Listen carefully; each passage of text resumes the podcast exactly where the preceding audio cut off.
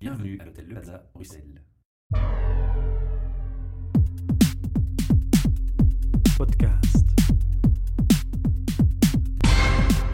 Bienvenue pour un nouvel enregistrement de nos podcasts HR Meetup. Alors non pas depuis l'hôtel Plaza qui nous accueille chaque mois aujourd'hui, mais depuis le 16 rue de la Loi qui nous accueille dans ses bureaux. Et c'est un projet sponsorisé par Talent Square. Alors à mes côtés, puisque nous sommes deux aujourd'hui au micro, j'ai une personne à qui je vais laisser l'honneur de se présenter et surtout de me dire quel est son parcours. Donc qu'est-ce que vous avez euh, étudié et voulu faire à la base? Et finalement, qu'est-ce que vous faites et pour quel service travaillez-vous maintenant? Voilà, bonjour, je m'appelle Muriel Charlot. Alors, mon parcours, j'ai commencé avec euh, des études de psycho, qui, qui, a été le début, et assez rapidement, je me suis rendu compte que j'étais pas faite pour me retrouver dans un cabinet euh, 8 heures par jour. Avec un sofa. Euh, avec un sofa et des gens qui me racontaient leurs problèmes, même si euh, je suis très intéressée par les gens, mais que j'avais besoin d'action et de pouvoir aider les gens de manière très concrète. J'ai eu l'occasion à ce moment-là de travailler dans les ressources humaines, et directement, il y a eu un match il y a eu un truc qui s'est passé et donc j'ai recommencé un DES en ressources humaines pour vraiment renforcer ma base théorique et ma connaissance du secteur. Et à partir de ce moment-là, je n'ai plus fait que travailler dans les ressources humaines. C'était la révélation. Oui, vraiment. Mais ça a vraiment été ça. une, une, oui, vraiment un truc. Euh, il y a un truc qui s'est passé. C'était, c'était une évidence. Et donc voilà. Donc depuis euh, toujours les ressources humaines. D'abord dans un secteur en moins privé connu. Ou dans le privé, mais dans le secteur de l'économie sociale. Donc vraiment un secteur assez particulier. Puis en tant que consultante plutôt dans le domaine du recrutement, de la sélection, euh, de la gestion de talent et ce genre de choses-là. Et puis, euh, par les hasards de la vie, dans la fonction publique, dans une boîte de recrutement public d'abord, et puis maintenant, depuis presque trois ans, au SPF Sécurité Sociale. Sécurité sociale, oui. voilà. Où là, j'ai la chance de faire partie d'une équipe autogérée de gestion des ressources humaines. On va parler de tous ces détails, ça va être le sujet de ce podcast d'ailleurs.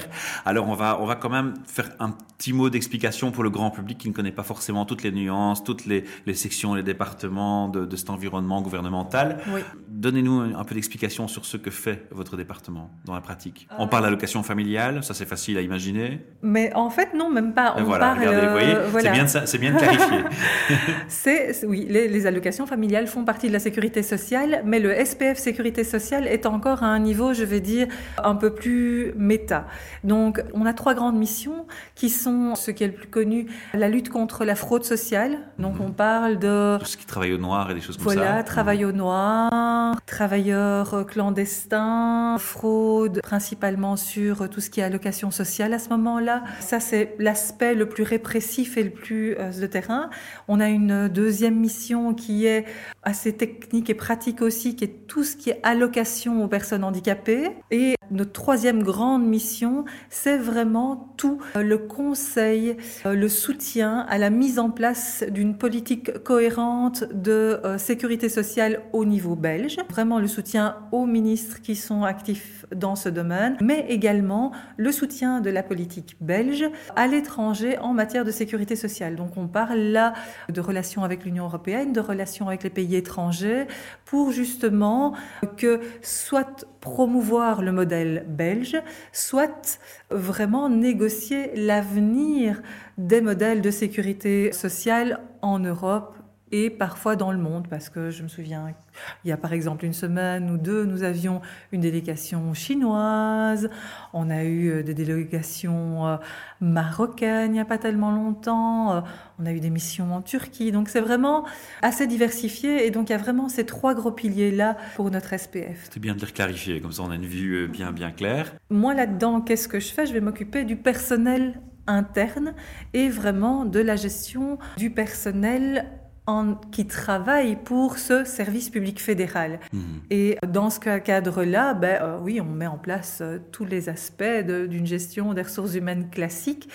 Et mon domaine en particulier, c'est ce qu'on appelle le people investment. Donc, c'est vraiment L'implication, l'implication, la motivation du collaborateur, le recrutement, la sélection, le ça va être un développement. long podcast, ça, il y a plein de choses à C'est dire. plein de choses. C'est c'est vraiment la vie du collaborateur en tant que tel quand il travaille au, au SPF, mais aussi parfois toute une série de petits à côté. Donc parfois on, on est aussi en soutien par rapport à des pensionnés, parfois on est aussi en soutien sur des familles, sur des personnes qui sont malades de longue durée, ce genre de choses-là. Mais voilà, c'est le, le côté people pur et dur. Ouais, donc on est vraiment dans l'humain et, et, dans un champ très large en plus. Oui. Alors avant de décrire le, le sujet complet qu'on va aborder aujourd'hui, qui va quand même être assez long, on va certainement déborder nos 15 minutes qu'on essaye de garder et ce sera pas un problème parce que c'est passionnant. On va quand même faire un petit descriptif rapide de quel type de poste on recrute pour euh, ces services. On a quoi comme, comme, comme type de fonction? En gros. hein. Écoutez, j'ai mon plan de personnel qui vient d'être finalisé et j'ai de tout. J'ai des, un assistant juridique, par exemple, pour le moment, euh, qui va bientôt paraître en recrutement. On a des gradués, des universitaires. Des gradués, des euh, universitaires, des personnes qui ont juste un diplôme de secondaire. Mhm. Euh, C'est vraiment très, très varié. Donc, ça dépend un petit peu de Dans quelle orientation Oui, ils veulent voilà, aller, ce de- qu'ils veulent faire comme fonction. et des besoins surtout de, du SPF. Donc on essaye toujours de trouver le meilleur match, comme partout, entre le candidat et, le, Et la demande. et la demande, parce qu'il n'y a rien à faire. Vous ne pouvez pas faire tourner une organisation avec que des universitaires qui vont faire que penser. Vous avez besoin aussi de personnes qui vont venir en soutien, qui vont venir réaliser ces Sur choses à, oui, à différents niveaux. Donc il faut de tout. Et donc oui, je vais avoir ce qu'on appelle des A3 ou des A4. Sur mon plan personnel, j'ai aussi des niveaux C, donc des personnes qui ont juste leur diplôme de secondaire. J'ai de tout avec différentes orientations. Cette année, pas mais l'année dernière, j'avais un chauffeur, par exemple. Cette année, j'ai des le- médecins. les postes les plus difficiles à remplir pour vous? Les gros challenges? Les gros challenges de cette année, c'est j'ai trois actuaires à remplacer parce que les nôtres vont bientôt partir à la pension. Mhm. Et ce sont des donc les actuaires. Je ne sais pas si vous savez ce que c'est. C'est un poste. Ce sont des personnes qui ont fait en général des licences en, en maths ou des Mhm. masters en, en mathématiques et qui ont fait une spécialisation en plus pour pouvoir faire des calculs et des, des calculs prédictifs ou d'analyse très très C'est spécifiques. très poussé comme profil. C'est super poussé et c'est super passage- rare. On passe le message au J'ai passage. besoin de trois actuaires. voilà. Alors maintenant, on va rentrer dans le vif du sujet. On va parler de, de changement, de culture d'entreprise. Alors j'avoue que c'est la septième interview de cette journée. Oui. Et dans ce qui m'a marqué, moi, en, en découvrant les différents services, d'abord, c'est de voir qu'on est complètement à côté des préjugés que le public a. On est, on est dans l'innovation, on est dans la volonté, dans la passion, dans le, le- le collaboratif. Oui. On, on a beaucoup ces mots qui sont revenus. On a parlé aussi justement beaucoup de changement de culture, de changement de mentalité. Oui. Et je crois qu'on va un petit peu continuer dans cette voie-là aujourd'hui avec vous au micro. Alors je vous laisse un peu nous, nous présenter le, le sujet qu'on va aborder. Oui, moi j'avais envie de vous parler en fait de la culture de notre SPF parce que ben, j'y adhère totalement déjà de un et de deux, cette année, on s'est engagé encore un peu plus loin dans, dans cette voie-là. Donc ce qu'il faut savoir, c'est que notre SPF a changé de culture il y a déjà maintenant presque une dizaine d'années. hein. On est dans ce chemin-là depuis très très longtemps, suite à toute une série de remaniements, et que la volonté, ça a toujours été de mettre au centre le collaborateur en tant que régisseur de sa propre vie. Alors, Qu'est-ce que ça représente? Cette expression être régisseur de sa propre vie, ça veut dire être responsable de son propre bonheur d'abord et de sa manière de, de travailler, de son équilibre et de trouver ce juste équilibre. Et en tant qu'organisation, qu'est-ce que nous faisons? Nous essayons de mettre en place le contexte qui va permettre tout ça. Parce que bon, bah, évidemment, euh, leur dire vous êtes responsable puis rien faire derrière, ça n'aurait aucun sens. Donc, euh, petit à petit sur ces années, on a supprimé la pointeuse, les personnes peuvent faire jusqu'à trois jours de télétravail par semaine, on a créé un environnement de travail tout à fait ouvert, en plateau, en flex desk, avec du dynamic office. Donc ça veut dire que les personnes n'ont pas de place attribuée, ils peuvent changer tous les jours en fonction de leurs besoins de concentration, de réunion et ce genre de choses-là. Vous avez déjà dû entendre parler énormément de ce genre de choses-là. Les médias couvrent aussi parfois ce genre Oui, on d'innovation. a vu la on entendu. mobilité notamment il n'y a pas tellement longtemps à la télé. On, on sait malheureusement, et, on- et c'est revenu plusieurs fois au micro aujourd'hui dans les interviews, que le, le public a parfois des, des gros préjugés très lourds et très négatifs sur les fonctions, qui sont complètement dépassés, qui sont plus du tout attachés à la réalité. Est-ce qu'on s'est fait la réflexion de se dire, tiens, en, allant dans cette voie du bonheur au travail, Oui. est-ce qu'on va pas involontairement renforcer cette idée que finalement le fonctionnaire, il est comme un coq en pâte dans son environnement et dans son cocoon? C'est un risque en termes d'image et c'est un challenge et c'est un risque parce que le problème c'est que on laisse les gens très libres et la liberté nécessite de la maturité et donc cette maturité il faut l'accompagner. Voilà. On ne peut pas laisser les gens euh, comme ça claquer et dire oh, ben voilà euh, tu, fais, ce que, tu veux. ouais. C'est non c'est pas ça. Ça marche pas comme ça, on rassure le Non. public. Pas du tout. Donc on a vraiment derrière un système Qui très responsabilise. soutenant, qui responsabilise, où on les accompagne dans la détermination des objectifs, où on accompagne un minimum les responsables d'équipe ou les personnes qui coordonnent Voilà. les équipes. C'est ça que le public ne Euh, visualise pas. En fait, on oui. travaille simplement autrement. On crée Oui. un objectif, à atteindre et on mesure. Ça. Voilà. Et finalement, il n'y a pas de loisir à, à perdre son temps. Non, c'est ça. Il faut. C'est important de préciser, je pense, hein, parce que c'est un préjugé qui risque d'être euh, mal perçu aussi si on ne le clarifie pas. Tout à fait. En fait, il faut vraiment se dire qu'avant, dans, dans l'ancienne culture de travail, aussi bien dans le privé que dans le public, hein, on était plus fort dans le chef regarde comment le collaborateur travaille au quotidien et un peu toujours derrière son dos. Donc on est et un peu. 7h32 ou 7h36 voilà, ça, ou 8h, peu importe, avec sa euh, pointeuse. Voilà. voilà, exactement. Maintenant, on se dit que que la personne fasse son travail en 5 heures, en 7 heures, en 12 heures ou en 15 heures, c'est pareil. Ce qui compte, c'est le résultat final et le, le responsable d'équipe ne va plus avoir un rôle de surveillant. On n'est plus, on plus à l'école, les gens ne sont pas des enfants, les collaborateurs sont adultes en tout cas sont supposés l'être. En tout cas, ça fait longtemps que ça devrait être comme ça, oui. Voilà, et donc ils sont capables de s'autogérer et ils savent comment ils doivent faire leur travail. Ils sont même bien souvent techniquement plus capables de faire leur travail que leurs responsables. Et d'organiser mieux que leur manager. Voilà, tout à fait. Et donc, il faut leur faire confiance pour ça. Et c'est pour ça que notre principe, c'est d'avoir des valeurs de confiance, de respect, d'orientation objectif et de vraiment de développement personnel et de solidarité parce que non seulement les gens savent comment faire leur travail, il faut juste accompagner et être très clair sur les objectifs et leur faire confiance et les respecter dans leur maturité et ce qu'ils sont.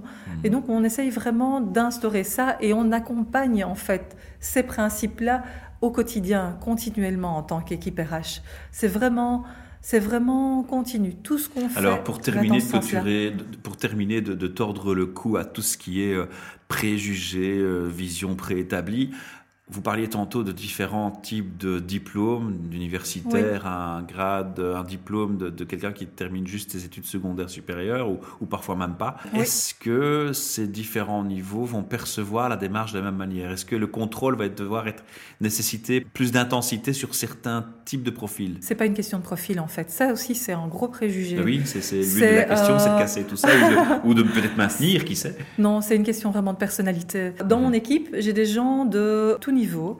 Et j'ai une personne qui est universitaire et qui ne fait pas de télétravail. Et quand je suis arrivée, je lui ai posé la question. Je lui ai dit, mais pourquoi tu ne fais pas de télétravail? Enfin, tu, tu mhm. fais très... as la liberté de le faire. C'est ça. C'est Enfin, moi, j'arrivais dans, dans, un environnement ouvert, mais pas aussi ouvert. Et je lui dis, mais c'est une chance incroyable, pourquoi tu ne le fais pas? Et il m'a répondu simplement que pour lui, il n'était pas confortable avec cette liberté et qu'il avait besoin du cadre physique du, lieu de travail pour pouvoir... Pour le rappeler qu'il est aussi dans Exactement, parce que chez lui, il avait beaucoup trop de choses qui le divertissaient et que, que c'était quelque chose de difficile à faire pour lui. Et donc, en fait, il ne va pas y avoir des différences de, de niveau. Il va y avoir une approche différenciée en fonction des personnes. Et euh, ce qui nous amène au rôle du coordinateur, d'équipe, du responsable d'équipe, quel que soit le nom qu'on lui donne, qui n'est plus du tout un rôle de surveillant ou d'expert, mais qui est vraiment un rôle de facilitateur. Fédérateur. Fédérateur, oui, mmh. parce que c'est vrai que, voilà, médiateur, c'est vraiment tous ces rôles plus de solidarité, de d'adaptation à l'autre, d'accompagnement, clairement, à 100%, d'autant plus que pour moi, le risque de ce genre d'approche, c'est de perdre le lien avec l'équipe et avec le, l'équipe de travail et ce genre de choses-là. Et donc, ce Ça coordinateur. plus de rapprochement, justement, du coordinateur. Tout à fait. Donc, doit avoir vraiment un rôle très actif dans le faire vivre l'équipe. Et ça, c'est un, Le faire vivre est un beau terme, je le retiens. Il m'interpelle. Alors maintenant qu'on a tordu euh, le, le, coup à tous ces préjugés, comment on met concrètement en pratique votre projet? Ça a commencé quand et comment? Alors c'est une longue histoire. Ça a commencé avec notre président qui a repris, donc en fait on est juste après la réforme Copernic, début des années 2000. Les fonctionnaires savent de quoi on parle, le grand public peut-être pas forcément. C'était vraiment la réforme de la fonction publique où mmh. un ministre a décidé de casser cette fonction publique vieillotte et d'en faire quelque chose de, plus, moderne. plus calqué sur le privé, etc. En tout cas, c'était l'idée de base. Et donc à ce moment-là, c'est pas mauvaise puisque finalement on a plein de choses là qu'on découvre en vous écoutant aujourd'hui. Oui, il y a, il y a vraiment beaucoup d'initiatives super intéressantes. Et je ah. crois que c'est vrai que ça c'est mal connu. Donc projet Copernic. Les grands SPF sont remaniés. Donc nous, on a un nouveau président, le SPF Sécurité Sociale se crée. Ce président, Franck Van Massenhoff, crée son équipe. Et là, l'idée de base, c'est, OK, on est des petits bouts d'anciens ministères, il faut redéfinir la mission. Donc ils redéfinissent les missions de manière concrète, avec vraiment ce qu'ils appellent un business process reengineering. Associé à ça, à un moment donné, ils se disent mais c'est pas possible. Tout le monde est chacun dans son petit bureau. On crée un machin euh, au niveau. Euh, non, ils sont en train de donner une vision commune qui est puissante et qui a de l'énergie, mais d'à côté de ça, il y a un, décalage total entre la manière dont les gens fonctionnent, les talents dont ils ont besoin et la mission. Donc, mmh. qu'est-ce qu'on fait? À ce moment-là, on se retrouve aussi dans une période où tous ces petits morceaux qui vivent dans des bâtiments séparés vont déménager à la Tour euh, des Finances dans un bâtiment commun. C'est à ça dont je faisais référence en parlant tentaculaire. Oui, oui, oui, c'était vraiment... Euh, mais c'est encore... Enfin, maintenant plus, mais il y a mmh. parfois encore beaucoup d'SPF qui sont un petit peu dispersés.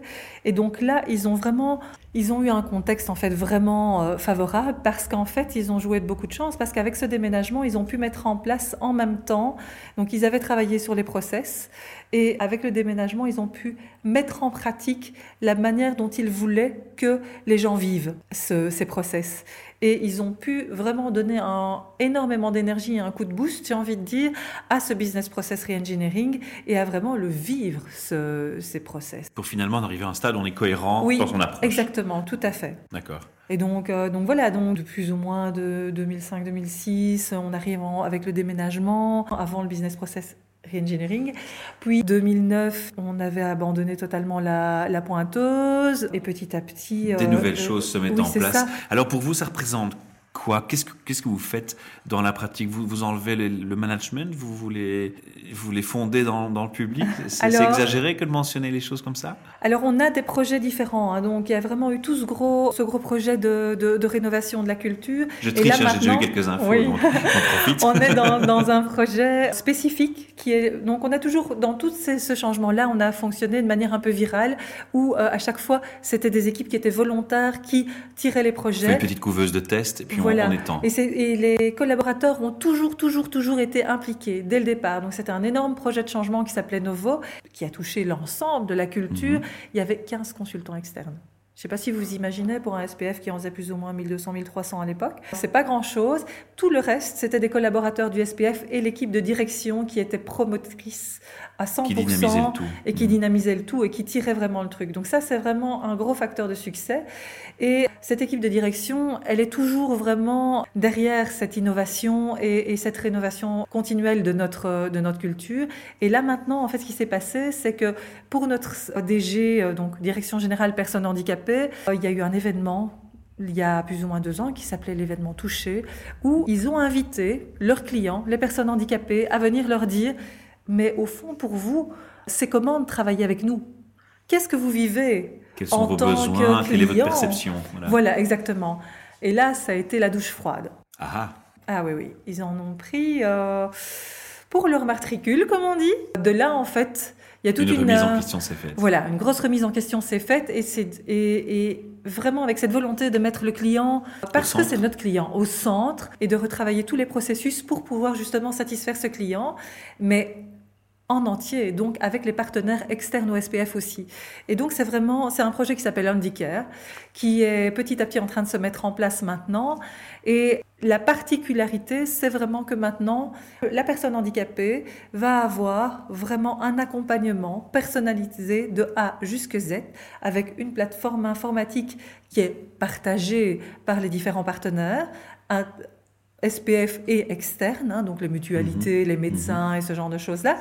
Mais surtout en interne, il va être accompagné par une seule équipe et que ces équipes ne sont plus des équipes avec des, des, personnes qui sont des experts et un expert en chic et un expert en tchac et une équipe de soutien et une équipe de plainte et une équipe de contentieux, etc.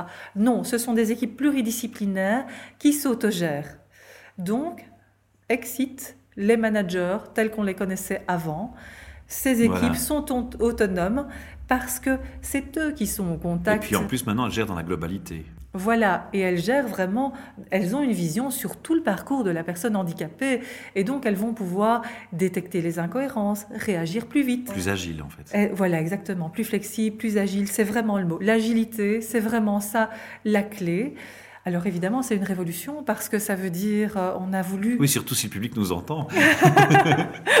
oui, c'est clair, c'est vraiment très différent. Alors je ne dis pas que ça va être parfait du jour au lendemain. Et là, pour le moment, on est surtout en train de travailler en interne parce qu'on est toujours dans cette idée de chaque collaborateur est régisseur de sa propre vie. Et donc, on a voulu, on a déterminé des rôles dans ces équipes. Et chaque collaborateur a choisi son rôle dans les équipes pour vraiment qu'il soit le plus fort possible en arrivant dans ce changement et le plus convaincu qu'il était à la bonne place lui-même.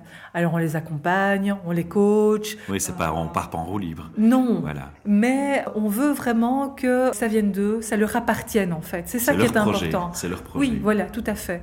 Et ce projet est accompagné par des collaborateurs. Donc exactement comme Novo il y a, il y a quelques années, c'est vraiment un projet par les collaborateurs, pour les collaborateurs, enfin pour les clients surtout finaux. Donc plus de chef, un facilitateur coach par équipe une équipe de, de, personnes de référence qui sont de vieux singes, qui ont, toutes les, qui, ont, qui ont vraiment bien les ficelles pour quand même qu'ils puissent poser leurs questions, des coachs spécialisés dans l'accompagnement des personnes qui vont nous accompagner pendant plus ou moins deux ans, qui viennent d'autres organisations, qui viennent travailler à 80% chez nous pour un petit peu mettre de l'huile dans, dans, tous ces rouages, et en principe un go live d'ici euh, quelques mois pour, euh, pour, généraliser, et continuer. Ça, quoi. Alors, je, vais, jouer un peu mon, mauvais petit canard une fois de temps en temps. Quand on parle actuellement beaucoup de, rationalisation des coûts, d'économie, de, de restriction de budget, enfin, ce sont des mots euh, je dirais, on entend dix fois par jour dans, dans, les journaux et dans, dans les médias. C'est très lourd euh, pour le citoyen. Je crois que ça finit par le, le déprimer. pour le public, à mon avis aussi, vous aussi. Mais justement, est-ce que je fais pas de procès de mauvaise intention hein, Au contraire, moi, j'ai plutôt une réponse qui est positive. Mais est-ce qu'on est aligné par rapport à une politique de gestion, de restriction des coûts?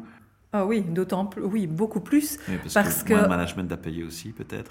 Ben, déjà, non, non, parce que euh, dans la fonction publique, je vous taquine on un petit peu. Je vous taquine un petit peu. Moins de managers à payer. Peut-être dans les années à venir, mais pour le moment, ils restent tous là. Ils ont tous trouvé leur place. Mais je veux dire, est-ce que tous ces efforts s'alignent avec une politique qui, qui, malheureusement veut qu'on fasse plus Mais oui, parce qu'en fait, ce qu'il faut savoir, c'est que cette réforme, enfin cette réforme, cette, cette euh, allez, révolution de, de notre euh, service personnes handicapées va en parallèle avec la régionalisation. Et donc ça veut dire quoi? Mmh. Donc la régionalisation, elle fait partie, donc euh, il faut, avec la réforme de l'État, il y a toute une série de services qui sont régionalisés. Ça veut dire quoi? Ça veut dire qu'on nous a dit, voilà, X pourcentage de votre personnel part aux régions pour réaliser cette mission-là. Oui, quelque part, ça les rend localement petites cellules autonomes, quoi. Et c'est cohérent avec la, structure que vous gérez. C'est même pas ça, c'est qu'en fait, on va perdre plus ou moins un 26% de notre personnel, alors que la quantité de travail que ça représente, ce qui est régionalisé, est beaucoup moindre. Et donc, ça veut dire qu'on va se retrouver avec moins de personnel que euh, ce qui est nécessaire pour faire ce qu'on faisait avant. Et donc, il fallait qu'on remette en question profondément notre fonctionnement pour pouvoir assumer ça. Donc, fondamentalement, on est en train de, rationaliser. La réflexion était déjà là avant la régionalisation. Donc, cette initiative est complètement alignée, de toute façon. Mais c'est vraiment aligné, mhm. oui. Et on est dans cette espèce de... Parce que partout dans la fonction publique, le mouvement que vous allez avoir pour le moment, et je crois que ce qu'on appelle les New Way New Way of Working est fondamentalement là-dedans, va dans le sens de plus de polyvalence, plus de, de co-création, plus de collaboration, plus de solidarité, parce que nous n'avons pas le choix. Nous ne pouvons pas remplacer les personnes qui partent. J'ai une diminution constante, quasi de 5% par an de mon personnel, parce que, parce que voilà, on fait face à, au départ des baby boomers, on est sur la fin de la vague, et en même temps, on a des restrictions budgétaires qui sont extrêmement importantes. Et Alors il faut qu'on s'organise. mon mauvais canard. Il y a des gens qui, qui, sont sans emploi, il y a une demande forte de création d'emplois. Et, et vous me dites, on a aussi du mal de renouveler les postes qui partent. Est-ce qu'il n'y a pas un paradoxe? Qu'est-ce qu'on peut mettre en place pour effacer ça? Mais le truc, c'est que en parallèle au départ de, toutes ces personnes à la pension, on a des restrictions budgétaires extrêmement importantes qui ne me permettent pas d'engager euh, des jeunes, peu qualifiés et ce genre de choses-là. À l'heure actuelle. C'est pourtant le bon équilibre en fait. Oui, je crois que ce qui est en train de se passer à l'heure actuelle dans la fonction publique, c'est que je pense que jusqu'à, et c'est tout à fait personnel comme vision, jusqu'à il y a quelques années, la fonction publique avait quand même un petit rôle social. Mhm. Les personnes qui ne trouvaient pas ailleurs pouvaient parfois trouver dans la fonction publique.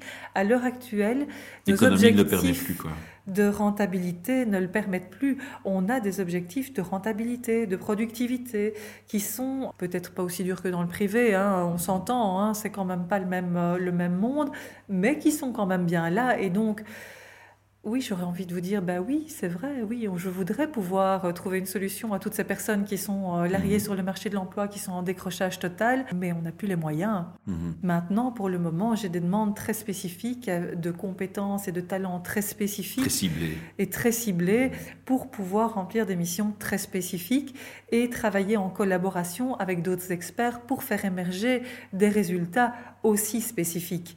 Donc c'est vraiment... Je me suis écarté un peu du sujet par cette question, mais, mais l'idée, c'était aussi un peu par rapport à ça, c'est de voir, bon voilà, je change ma façon de travailler, je vais vers la collaboration. Mhm. Est-ce que ça va aussi influencer votre façon de recruter? Parce que vous allez évidemment, dans vos screenings CV, dans votre approche euh, au niveau du, des, présélections, avoir une politique qui va changer par rapport à ça. Vous allez avoir besoin de gens ouverts à la collaboration. Plus question d'engager les mêmes types de profils, j'imagine. Est-ce que ça a un changement fort à ce niveau ou pas? C'est léger, mais c'est vrai qu'on va faire attention. C'est léger, mais ça compte. Ça compte. Clairement. Dans, mais ça dépendra du profil. On va davantage travailler sur la spécificité du profil, en fait. Il y a quelques années, on se permettait de, d'engager très facilement des personnes sur base de... Donc, pour les recrutements, on doit passer par un organisme qui mhm. s'appelle CELOR, que tout le monde connaît bien. Et au, Régulièrement, il y a quelques années, on faisait appel à des réserves de Célor génériques pour, par exemple, des juristes ou pour des, assistants administratifs, sans regarder la spécialité. Et sans faire forcément une épreuve spécifique pour regarder si la personne avait ce qu'il nous fallait en termes de culture, en termes de mentalité, en termes de connaissances et ce genre de choses-là. Et c'est ça qui va changer maintenant. Et maintenant, on travaille. Moi, ce que je remarque, c'est que quand je fais une interview ou ce genre de choses-là, la partie culture, motivation spécifique pour la fonction et pour l'environnement prend plus de place qu'avant et je vais la coter maintenant, par exemple. Alors que je ne le faisais pas forcément, mais ça va aussi dépendre du profil, parce que c'est clair que si j'ai un programmeur IT, ben c'est clair que d'avoir quelqu'un qui est super ouvert et qui sait collaborer, qui sait co-créer, c'est une carte en plus. Maintenant, il faut on lui demande avant tout sur son euh, programme. Quoi. Voilà, il faut quelqu'un qui ait quand même une compétence. Mais quelque part, tout ça vous oblige à faire une remise en question par rapport à vous-même aussi dans votre travail au quotidien et avec vos collègues. Oui, oui, tout à fait, tout à fait. À tous les niveaux, j'ai même envie de dire. Pas plus tard qu'hier, j'ai une grosse réunion sur la manière dont on fait les formations et les accompagnements en interne, parce qu'on remarque à l'heure actuelle que les gens ne participent plus à à des choses qui marchaient super bien euh, il y a ne fût-ce que deux ans parce que le contexte change, parce que la manière de mhm. faire change, ce genre de choses-là. Donc on est continuellement en remise en question parce que oui, la mentalité bouge, la culture bouge et qu'il faut pouvoir s'adapter et répondre aux besoins du business. On est là en tant que service personnel organisation, comme on l'appelle dans la fonction publique, mhm. ou ressources humaines de manière plus générale. Mais avec on est au service du, du, business et des collaborateurs et on doit trouver le, meilleur match entre les deux pour que ça fonctionne et que, que chacun trouve sa place. Un petit mot de la fin peut-être. Comment vous voyez l'environnement le, de travail dans, dans, les dix prochaines années pour vous? Je crois que c'est vrai, on va continuer de plus en plus à être dans la flexibilité et dans, le, dans un effacement des frontières entre le privé et le professionnel et que l'enjeu des prochaines années, ce sera de permettre à chacun de trouver son équilibre là-dedans, clairement. Mhm. Parce que le, monde change très vite, aussi bien au niveau professionnel qu'au niveau privé. Et il va falloir que les, qu'aussi bien les organisations que les personnes s'adaptent. Et c'est ça qui sera le plus, pour moi, le plus dangereux. Et les technologies et les technologies s'ajoutent à l'équation, ce qui ne va pas simplifier les choses. Voilà, exactement. Et permettre l'enjeu, ce sera de permettre à chacun vraiment de savoir où il met la limite, comment il la met, comment il trouve ses limites, ses propres limites. Et, là, on va avoir une grosse, grosse carte à jouer en tant que service euh, vraiment de, ressources humaines euh, et du personnel. Ce sera le mot de la fin. En tout cas, je vous remercie mille fois pour votre temps et votre passion que vous avez partagé au micro avec moi et avec les auditeurs. Et vous êtes la bienvenue à notre micro quand vous le souhaitez. Merci beaucoup. À bientôt. Au, revoir. Podcast.